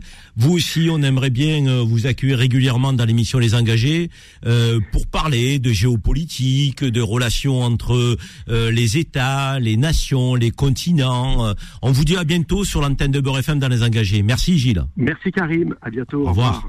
Alors, relation passionnelle, nous a dit Gilles Montré, le diplomate, euh, relation qu'on aimerait banaliser. On a Brahim Oumansour, qui est géopolitologue, consultant en stratégie internationale, chercheur associé à l'IRIS et spécialiste du Maghreb. Alors, cher Brahim Oumansour, c'est possible d'avoir une relation dépassionnée avec l'Algérie, d'avoir une relation dite banalisée, ou c'est plus complexe que cela? Bonjour à vous. Bonjour. Alors oui, euh, c'est une relation euh, très complexe entre les deux pays euh, pour les raisons qu'on connaît, l'histoire, mais aussi l'actualité. C'est vrai qu'on parle toujours de la question mémorielle qui, est une source de blocage, de, de, de, friction entre les deux pays, c'est un fait indéniable, mais il y a aussi des questions régionales, d'intérêts parfois conflictuels entre les deux pays. Entre les deux pays cite hein, par exemple l'intervention, euh, l'intervention de l'OTAN en Libye par exemple a été un, sujet de friction majeur entre Paris et, Alger. Euh, et, voilà, il y a donc parmi d'autres sujets de euh, tension. la relation, c'est vrai que cette visite, elle est importante. il peut en découler des choses intéressantes selon vous, Brahim? Oui, oui, on sent quand même qu'il y a une volonté des, deux États, il y a une volonté, euh, volonté des deux côtés euh, d'avancer euh, sur, des dossiers, notamment sur la question mémorielle. On a vu d'ailleurs avant, avant cela Alger qui n'avait, pas donné suite au rapport Stora, souvenez-vous, et depuis juillet dernier, donc il y Benjamin Stora a été reçu par, à Alger, lors de, de, l'anniversaire de, de, célébration du 60e anniversaire de l'indépendance de l'Algérie. Euh, puis il, est, il fait partie de la délégation aujourd'hui. On voit, on annonce donc lors de lors de, Macron a, a indiqué vouloir ouvrir les archives, voilà, Réalisation, euh, pardon, euh, création donc d'une commission conjointe euh, par par des historiens donc français et algériens. Donc c'était le souhait du début, depuis le début du projet du rapport Stora, qui, qui aujourd'hui donne, je dirais, espoir d'une avancée sur sur cette question Bien sûr, il y a à l'intérieur de ce dossier mémorial, il y a aussi des, sujets qui, risquent d'être un peu plus difficiles à, réaliser, à gérer. Oui, il y a l'ouverture des archives peut être faite progressivement, euh, mais il y a aussi euh, la demande d'Alger de restituer quelques archives euh, considérées comme leur appartenant, appartenant. mais il y a aussi, voilà, donc il y a, il y a euh, dans ce dossier mémoriel, il y a la, le, fardeau aussi que porte euh, le, président euh, français par rapport à sa politique intérieure. Donc il y a une présence aujourd'hui en France. Et il, y a, il, y a, il y a il y a des Français qui ne sont pas prédisposés à, à, à, des excuses, par exemple, ou voire à une, à une normalisation on peut reconnaître l'histoire sans être dans la repentance, Brahim. Voilà, voilà. Je, ne pense pas que les Algériens vraiment cherchent une repentance. Hein. Je crois qu'il y a un malentendu. Même ici en France, on craint une repentance. Et je, doute que les Algériens euh, euh, souhaitent une repentance parce que euh, les faits sont là. ce que cherchent, ce que demandent les Algériens, c'est plutôt de reconnaître le passé, tout simplement. C'est que de faire face à ce. Il y a un devoir de vérité. Exactement. Brahim, vous restez avec nous. On va avoir une page de pub. Vous restez avec nous, hein, surtout, parce qu'on va avoir une journaliste algérienne en direct qui va nous donner des éléments de contexte après la pub sur l'Algérie. Le président de la République a dit le passé, nous ne l'avons pas choisi, nous en héritons. C'est un bloc. Il faut le regarder, le reconnaître. Mais nous avons une responsabilité. C'est de construire notre avenir pour nous-mêmes et nos jeunesses. On se retrouve après la pub, les amis. Les engagés, les engagés reviennent dans un instant. 10h midi. Les engagés présentés par Karim Zeribi sur Beurre FM. De retour euh, dans les engagés pour notre euh, deuxième débat qui porte sur la visite du déplacement euh, Emmanuel Macron en Algérie. Une visite de trois jours, qui n'est pas une visite d'État, qui est une visite d'amitié. Le président français a atterri hier à 15h à Alger. Il sera aujourd'hui au contact de la jeunesse algérienne, des chefs d'entreprise. Il rencontre le président algérien Abdelmajid Tebboune à 13h environ, une rencontre en tête à tête, et il ira euh, à Oran euh, pour rencontrer euh, des sportifs, dîner aussi avec des intellectuels algériens. Donc une visite assez riche. Nous avons souhaité évidemment pour nous sur Beurre FM aborder ce déplacement, c'était une actualité incontournable. Des relations complexes entre la France et l'Algérie, on le sait, on va pas se voiler la face, mais on aimerait qu'il y ait des relations plus apaisées. On aimerait qu'il y ait des enjeux économiques partagés, sociaux, culturels, sportifs, de grandes nations qui doivent travailler dans la fraternité pour euh, une nouvelle ère, disons. Allez, regardons l'avenir positivement. Et nous avons euh, euh, Brahim Oumansour qui est toujours avec nous, qui est géopolitologue, chercheur associé à l'IRIS. Euh, nous avons souhaité avoir une journaliste algérienne, journaliste algérienne qui évolue euh, à la télé algérienne, Rim Boukari qui va être avec nous aussi en direct d'Alger, qui va nous donner un peu le dessous des cartes, l'atmosphère, les attentes des Algériens. On a demandé aussi à un ancien ministre algérien, Nourdine Boukrou, d'être avec nous, un intellectuel, quelqu'un qui a été ministre du Commerce, et à un historien français, Jean Garrigue. Donc vous voyez, les personnalités sont là. On va essayer d'animer pendant quelques minutes un petit débat avec ces quatre personnalités euh, pour euh, entrevoir un avenir euh, prospère possible entre la France et l'Algérie. Alors, on va prendre Rim Boukari, qui est en direct d'Alger. Bonjour Rim. Bonjour Karine, je suis très contente d'être avec vous ce matin. Merci Rim, on est très heureux de vous avoir. Vous êtes une journaliste euh, en vue en Algérie puisque vous opérez sur la nouvelle chaîne d'information à dimension internationale qui est AL 24 News. Donc euh, on aimerait avoir avec vous, euh, Rim, un petit peu la, teneur des attentes des Algériens. Qu'est-ce que vous ressentez, vous, en tant que journaliste algérienne à Alger? La population attend beaucoup de cette visite d'Emmanuel Macron? Alors, euh, écoutez, je dirais que cette visite d'Emmanuel Macron en Algérie reste très suivie, très scrutée euh, par l'opinion publique, euh, commentée par le milieu de la presse, les intellectuels, la classe politique et les hommes d'affaires algériens qui espèrent relancer, donner un nouveau souffle au partenariat algéro-français qui n'a pas tenu, il faut le dire, toutes ses promesses ces dernières années. pour les citoyens algériens, eh bien, cette fois-ci, nous pas montré un grand enthousiasme à ce voyage d'Emmanuel Macron en Algérie. Ils disent tout simplement ne rien attendre de cette visite. Ce qui les intéresse, c'est d'améliorer leur quotidien, leur vie euh, euh, de tous les jours, mis à part euh, donc ce dossier des visas. Vous savez, la France a réduit de moitié le nombre de visas pour les Algériens une décision euh, qui euh, a été très mal perçue, Karim, en Algérie. Le président français y a d'ailleurs fait allusion hier en parlant de décision prise euh, dans ce sens. D'autre part, il y a ceux, il y a ces Algériens qui considèrent que les enjeux peuvent être hautement stratégiques pour les deux pays. Cette visite pourrait être, selon eux, une excellente opportunité pour l'Algérie d'avoir une relation égale à égale avec la France sur de nombreux dossiers. On revient à ce dossier mémoriel pesant pour les relations entre les deux pays. Vous l'avez dit, eh bien, plusieurs associations, membres de la société civile, appellent à profiter de cette occasion pour avancer sur certains dossiers, comme celui euh, de l'indemnisation des victimes des crimes coloniaux, à l'exemple des essais nucléaires dans le sud algérien,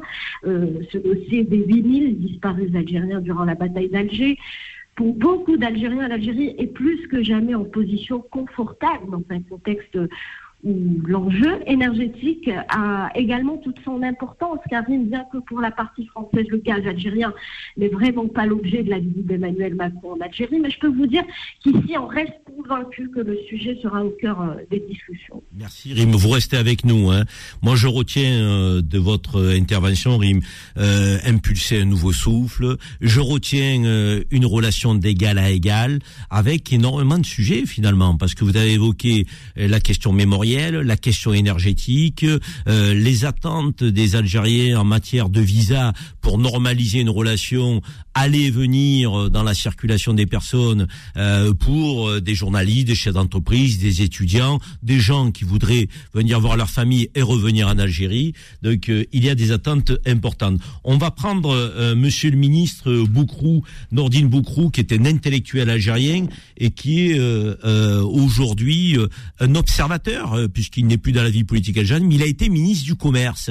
Et euh, j'aimerais demander euh, à Monsieur le ministre Boukrou qu'est-ce qu'il pense de cette visite, qu'est-ce qu'il en attend lui en tant qu'ancien responsable politique de haut niveau en Algérie? Il faut savoir, puisque vous avez été aux, responsabilités, Monsieur Boukrou, sur les enjeux économiques, que la France, elle est à la peine aujourd'hui économiquement en Algérie. On a 10% de part de marché. désormais, la France est supplantée par la Chine. 16%, premier fournisseur du pays, ce sont les Chinois, alors que c'était les Français jusqu'à il n'y a pas longtemps. On a 450 entreprises françaises qui sont implantées en Algérie. On a Suez euh, qui a perdu le marché de l'eau, la RATP, euh, celle du métro euh, d'Alger, l'usine automobile Renault à Oran qui a fermé.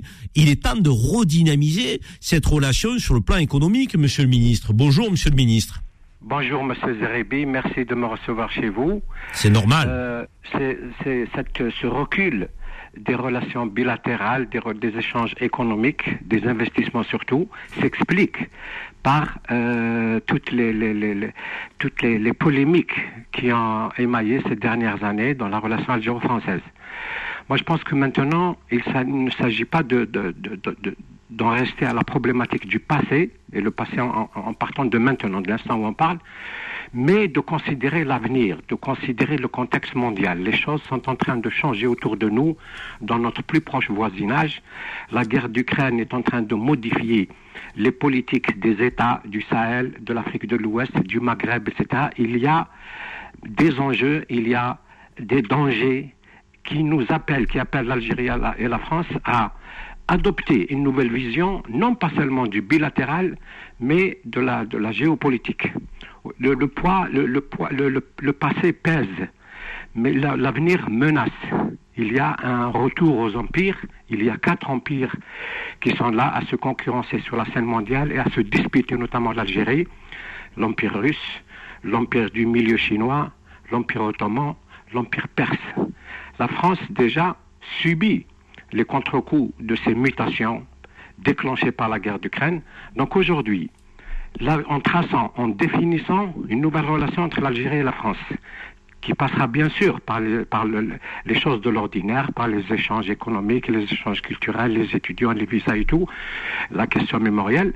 Mais plus que jamais, cette, visite du, président français en Algérie, plus que jamais, peut être la chance d'un nouveau tournant, d'une nouvelle prise de conscience pour les deux pays. Il ne- faut plus ressasser, il faut sortir de la, de- de- de- des questions du passé. Le passé, on ne peut pas le réparer, mais l'avenir, on peut le préparer.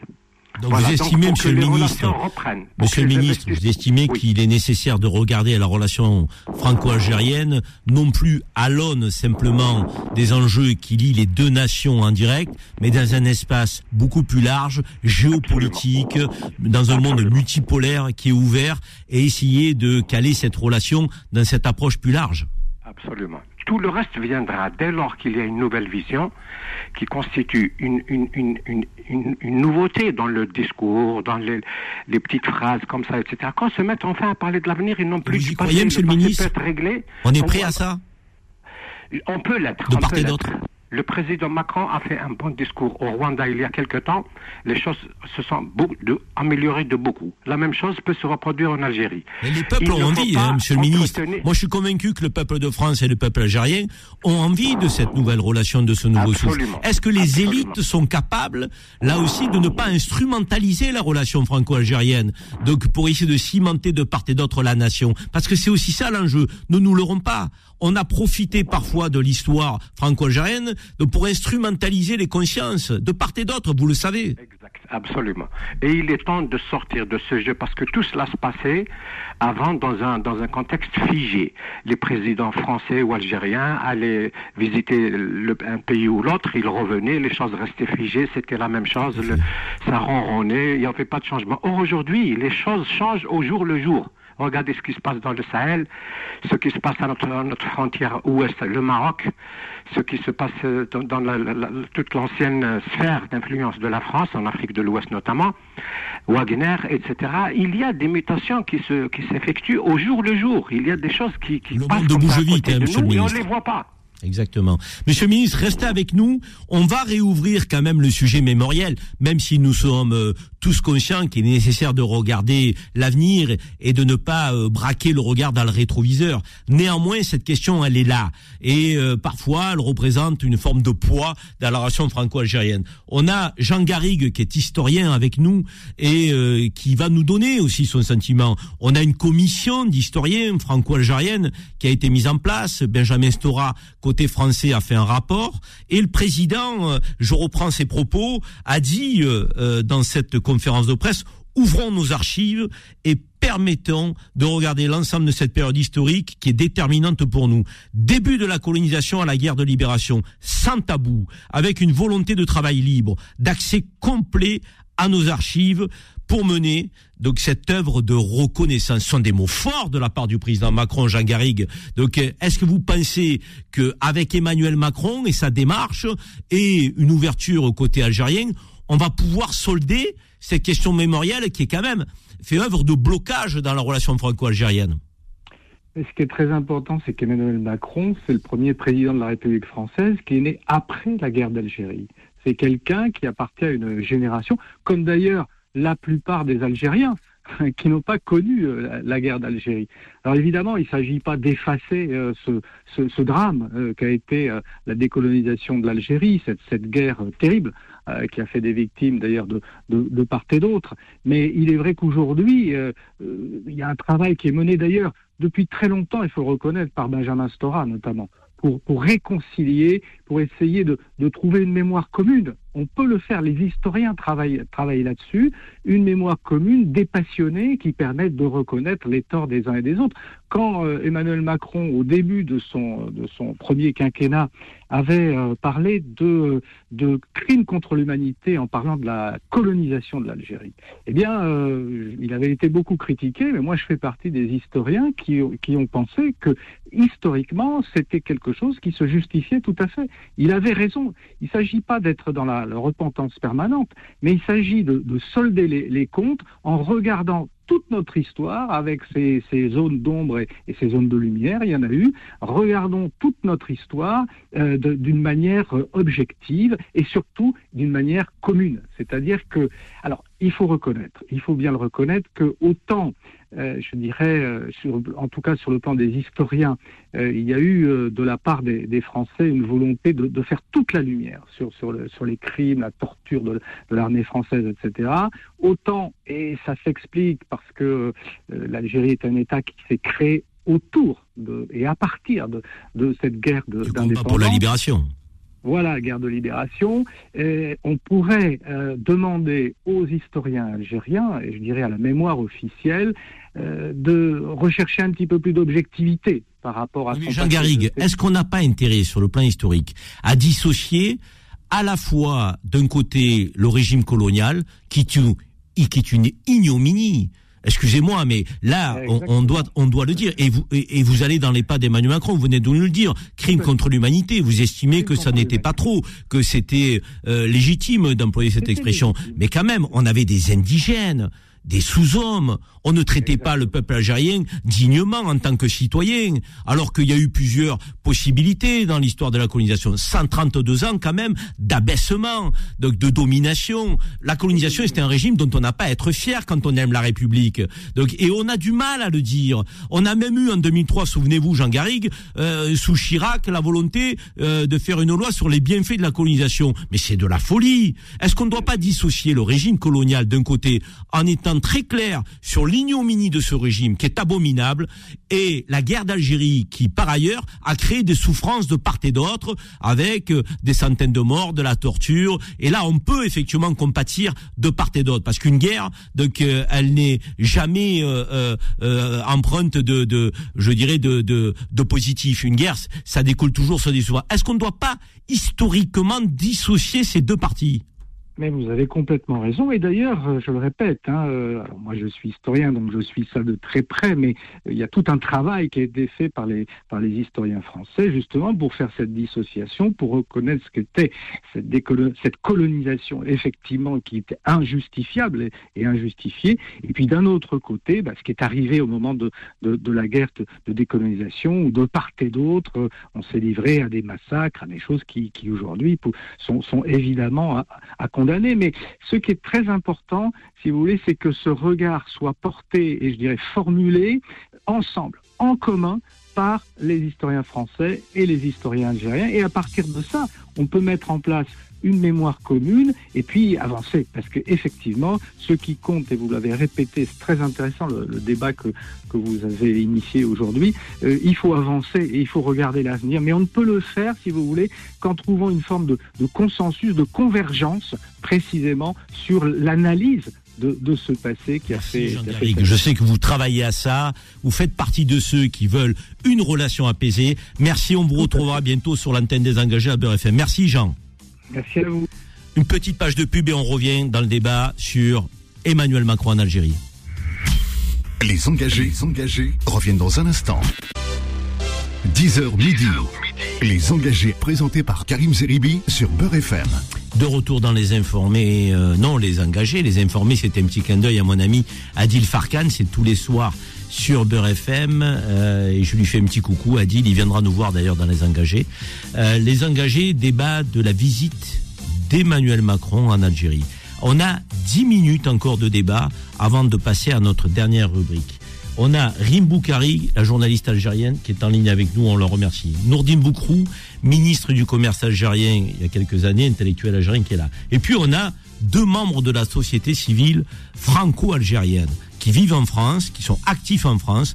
Il y en a un qui est très connu dans le monde du cinéma, c'est Moussa Maskri, qui est comédien, avec, euh, euh, je dirais, des films euh, comme Carbone, L'Immortel, euh, euh, il y, a, y, a, y a de nombreux films. On va demander à Moussa Maskri ce qu'il pense de la sortie du président, qui a dit qu'il souhaitait un rapprochement euh, sur le plan culturel, notamment cinématographique. Bonjour Moussa.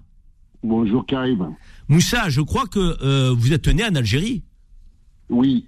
Vous êtes né en Algérie, vous êtes un acteur français reconnu aujourd'hui. Donc, euh, vous avez grandi dans les quartiers nord de Marseille. Euh, vous avez tourné même avec Robert De Niro. Je trouve que ce parcours est fabuleux.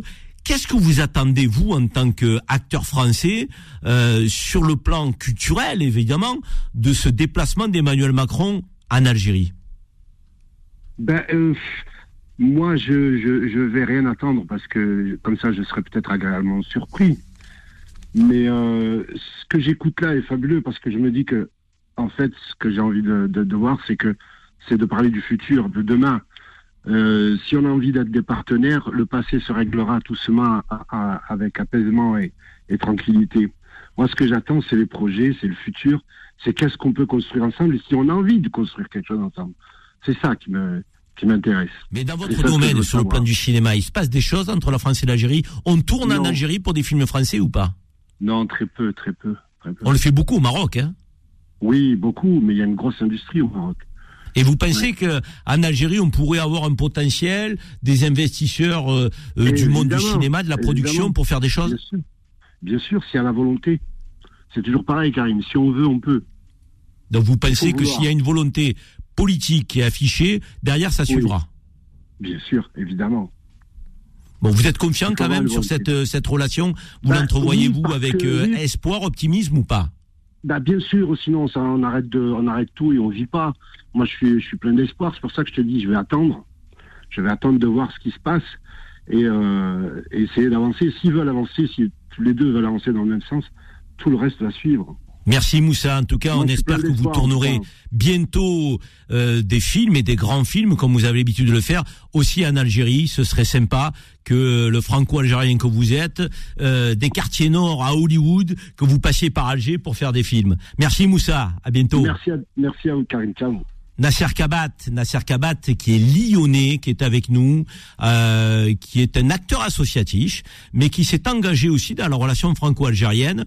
Euh, il a été reconnu, Nasser Kabat, comme un élément très actif de la diaspora par le président Abdelmajid Tebboune. Pourquoi? Parce que le président Tebboune a créé un observatoire de la société civile, de la diaspora, et il a, il a retenu le nom de Nasser Kabat. Vous êtes membre de cet observatoire, euh, donc vous euh, allez souvent en Algérie, mais vous vivez à Lyon, vous êtes franco-algérien et très investi en France. Bonjour Nasser, qu'est-ce que vous attendez, vous, de cette euh, visite du président Macron en Algérie? Oui, bonjour Karim, bonjour et euh, tout d'abord j'aimerais commencer mon petit préambule en souhaitant, parce que c'est une première pour les engagés et je suis honoré de participer à cette première. Merci. Longue vie aux engagés. Je peux vous dire qu'aujourd'hui dans les bureaux à Lyon euh, de, la, de la société pour laquelle je travaille, on, est, on s'est tous branchés les engagés parce que je sais qu'avec Karine Zeribi, euh, il va y avoir de l'animation, du débat, du fond et, et des, vrais, des, des- des vrais débats de société. Merci beaucoup Nasser. Alors qu'est-ce que vous attendez de ce déplacement d'Emmanuel Macron, concrètement? Eh ben, écoutez, je suis, par- je suis comme tous ces franco-algériens finalement qui, euh, qui tendent à faire en sorte que cette relation franco-algérienne soit une relation de construction, mais avant tout une relation pacifiée. Euh, vos invités l'ont très très bien, euh, l'ont très très bien rappelé euh, lors, de leurs, interventions. Il faut impérativement arriver à écrire ce récit du passé pour pouvoir ensemble écrire le récit de l'avenir. Je crois qu'il est important pour nous, en qualité de franco-algériens, d'être un petit peu ces rapprochements des deux rives de la Méditerranée. Euh, je pense que nous sommes un vrai atout pour l'Algérie et la France aussi, de par nos binationalités, et que de ce concert-là, nous devons être des acteurs très positifs, très constructifs pour, pour finalement pour, pour deux pays qui sont étroitement liés, étroitement liés dans, dans l'histoire, dans la géographie, dans le lien social, dans les familles. Je vous rappelle que vous avez un Français sur trois aujourd'hui qui a un lien direct ou indirect avec l'Algérie. Donc ça veut dire que sociologiquement parlant, euh, nous devons et nous sommes destinés à, un destin commun. Et je crois qu'aujourd'hui, dans ce monde qui bouge, dans ce monde en pleine mutation, euh, tous les atouts sont, vert et nous devons impérativement euh, jouer de ces, de ces valeurs-là, de ces, de, de, pour nous appuyer ensemble pour construire un avenir, euh, un avenir positif. Merci Mais, Nasser. monsieur Nasser, monsieur- je sais que vous êtes euh, très actif. Euh, Vous serez, à n'en pas douter, un acteur incontournable de ce nouveau souffle. Euh, on vous remercie euh, de votre fidélité à Beurre FM. Restez euh, fidèles à notre radio tous les vendredis dans les engagés. Donc vous pourrez aussi intervenir si vous le souhaitez. Euh, une relation d'égal à égal, a dit Nasser Kabat. Euh, une relation gagnant-gagnant aussi. C'est possible. Il faut le faire. On va revenir pour terminer ce débat avec euh, Nordine Boukrou et Rim Boukari, euh, nos deux intervenants qui connaissent parfaitement l'Algérie. Monsieur le ministre, cette relation d'égal à égal, gagnant-gagnant, elle est possible à l'issue de la visite du président Macron en Algérie? Vous y croyez? Oui, absolument. Tout peut être fait, nonobstant euh, tout, ce qui est, à regretter, tout ce qui avait précédé. On peut, du jour au lendemain, modifier complètement l'orientation de la relation algéro-française, la tourner vers la- vers l'avenir, en soldant bien sûr le passé. Le soldant, ça ne veut pas dire l'effacer, au contraire, il y a des propositions qui ont été faites hier. Il faut écouter aussi celles faites par la partie algérienne, par le gouvernement algérien. Cela peut être fait. Mais comme je vous l'ai dit au début, l'avenir est essentiel. L'avenir répond de notre survie dans les, prochaines décennies, parce que tout peut éclater. la guerre d'Ukraine nous montre qu'à tout moment, à tout moment, la planète peut être mise en péril. Donc, l'Algérie et la France doivent transformer ce passé-là en atout.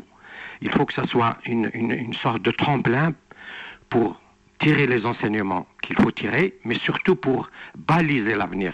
L'Algérie est un grand pays, elle peut être, euh, accueillir des investissements colossaux, des investissements dans les nouvelles technologies, des investissements dans les énergies renouvelables. Elle a 2 millions de kilomètres carrés d'espace dans le, le- le Sahara. Elle a une jeunesse qui a, qui a, qui a soif de, de, de, de- réaliser des choses dans le numérique. Tout que ça, Monsieur le Ministre, vous avez raison, Voilà. c'est important. En tout cas, on va vous remercier parce qu'on arrive à la fin de ce débat. Merci en tout cas, vous faites partie des élites algériennes. Et quand on a des mauvaises langues qui nous expliquent que les élites algériennes ne sont pas constructi- constructives, vous avez effectivement démenti euh, de que cette euh, cette posture qui est, qui est hyper désagréable. On a des élites algériennes et françaises qui ont envie d'avancer, de bosser ensemble. Vous l'avez incarné, Monsieur le Ministre, aujourd'hui. Merci. À bientôt. Bonne continuation à vous. On termine avec Rim Boukari très vite. Rim, euh, on va faire un suivi avec vous de cette visite. On va vous demander au cours des prochaines semaines de revenir de temps en temps dans les engagés pour nous dire si ce qu'auront décidé Emmanuel Macron et Abdelmajid Tebboune est suivi des faits. Vous acceptez d'être avec nous de temps en temps dans l'antenne des engagés? Avec grand plaisir, Karim Zeribi. euh, à travers tout ce qu'on vient d'entendre, on peut dire que l'espoir est permis euh, pour les deux pays. Merci en tout cas. Bonne continuation à vous. Et on, on garde le contact, Rim. Vous réinterviendrez pour nous dire si derrière, on a des actes derrière ces engagements écrits, parce qu'on ne veut pas que ça reste morte. La relation franco-algérienne, il faut qu'elle soit dynamique, positive, offensive et fraternelle. Merci Rim, à bientôt. À bientôt, Karim. Merci beaucoup. Au revoir. Alors, chers amis, on termine cette deuxième heure qui est passée très vite. Évidemment, les engagés, ça a défilé tel un TGV, le TGV de la liberté d'expression, on va dire. Donc, mais on va terminer avec euh, une rubrique que j'ai souhaité intégrer dans les engagés. La personnalité de la semaine. Alors, la personnalité de la semaine, c'est quoi, Faudil La semaine, c'est mettre en valeur une personnalité euh, en France, euh, que- qu'elle soit de France, ou de l'Alg- d'Algérie, de- du Maroc, de la Tunisie, un peu partout dans le monde. C'est de la mettre en valeur. Et pour euh, notre première personnalité, Mettre en de la valeur semaine- la diversité française, La- voilà. qui est un atout. Certains nous disent que c'est un problème d'être d'origine différente. Nous, on estime que c'est une chance d'avoir des origines différentes et de faire France ensemble. Alors, qui on a choisi aujourd'hui? Et pour notre première personnalité de la semaine, je vous emmène dans le Var entre l'Orgue et Flyosque pour vous présenter Nordine Fardad. De père marocain et de mère algérienne, il a commencé sa carrière comme commis en salle dans une grande brasserie d'hôtel parisien avant d'enchaîner des expériences professionnelles en France et en Angleterre. Symbole de persévérance et de travail, Nordine Fardad devient responsable de la restauration d'un hôtel 4 étoiles à Disneyland de Paris avant de rejoindre le restaurant du Louvre. En 2017, il s'envole à Bora Bora pour prendre les rênes de la direction de la restauration puis des opérations de l'hôtel Marriott Le Méridien. Un parcours atypique qui, par le travail, lui a permis de décrocher le poste de directeur général du château de Berne. Comme quoi, l'ancien philosophe néerlandais Spinoza avait raison en écrivant L'espérance ne mène à rien, mais la persévérance mène au droit chemin, mon cher Karim. Merci Fodil. Nordine Fardad, bonjour. Bonjour Karim, bonjour Fodil. Alors, euh, quand même, un sacré parcours. Hein. Disneyland, Bora Bora, Londres.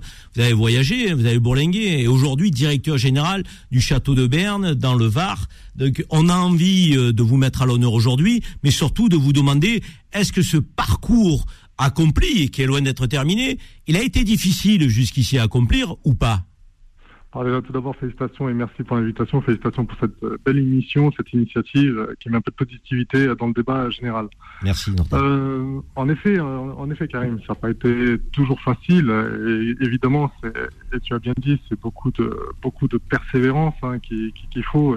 J'ai envie de dire pour pour tous les métiers, pour tout le monde. Il y avait il y avait des embûches, il y avait toujours aussi le regard un petit peu du jeune banlieusard, fils d'immigrés, dans certaines situations. Mais comme quoi, avec de la persévérance, du travail, et surtout beaucoup de travail, on peut y arriver. Est-ce que tu as vécu, tu as subi des discriminations ou pas On n'est pas dans le, dans le victimaire, hein, dans les engagés, mais on regarde la réalité en face. Hein. On peut être euh, combatif, pugnace et subir des discriminations sans être une victime. Est-ce que tu en as rencontré ou pas?